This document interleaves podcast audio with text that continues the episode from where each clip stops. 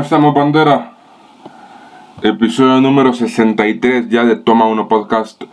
Hoy vamos a platicar un poco de la nueva película original de Disney Plus y dirigida por, por Robert Zemeckis, Pinocho.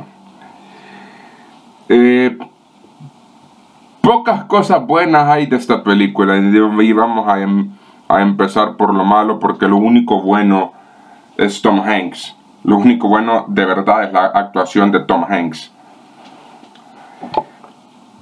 Tom Hanks brilla, pero brilla porque es el único que de verdad se ha interesado y se ha entregado por ende al personaje, a la película y al, y al contexto en general del, proyecto. De ahí en más no hay nada más sobresaliente, no hay nada más que termine siendo eh, interesante, o sea, no, hay pocas cosas.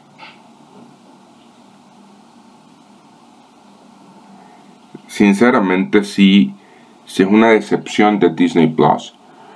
Porque se suponía o se supone que esta versión debería competirle al tú por tú a la versión que está realizando Guillermo del, del Toro, bueno, que realizó, mejor dicho, para Netflix que, llega próximamente a la, a la plataforma roja. Y lo curioso y lo gracioso es que no le compiten absolutamente nada. Guillermo va a tener el, el, camino libre sabiendo que lo que él presente va a ser infinitamente mejor que lo que presentaron hoy. Bueno, hoy viernes 9 de, de, de septiembre la, película ya está disponible en Disney Plus y va a ser completamente mejor lo que presente Guillermo, porque él de verdad sí está comprometido al desarrollo total del, proyecto. Acá no hay nada rescatable. Robert Siamekis o Zemeckis, no sé cómo se pronunciará y no voy a darle como mucha importancia, quitando Back to the Future y quitando Flight, Forrest Gump y The Walk. Eh, hay pocas cosas rescatables.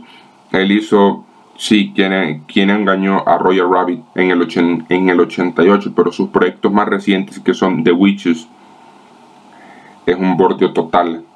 Y Pinocho es aún peor, porque no hay nada rescatable, no hay nada que al menos pueda compararse O sea, no sabemos a quién va dirigida. No hay un público específico para la cual esta película quiera. Y ni siquiera hay, hay un CGI al menos decente. O sea, empieza bien, termina de la patada.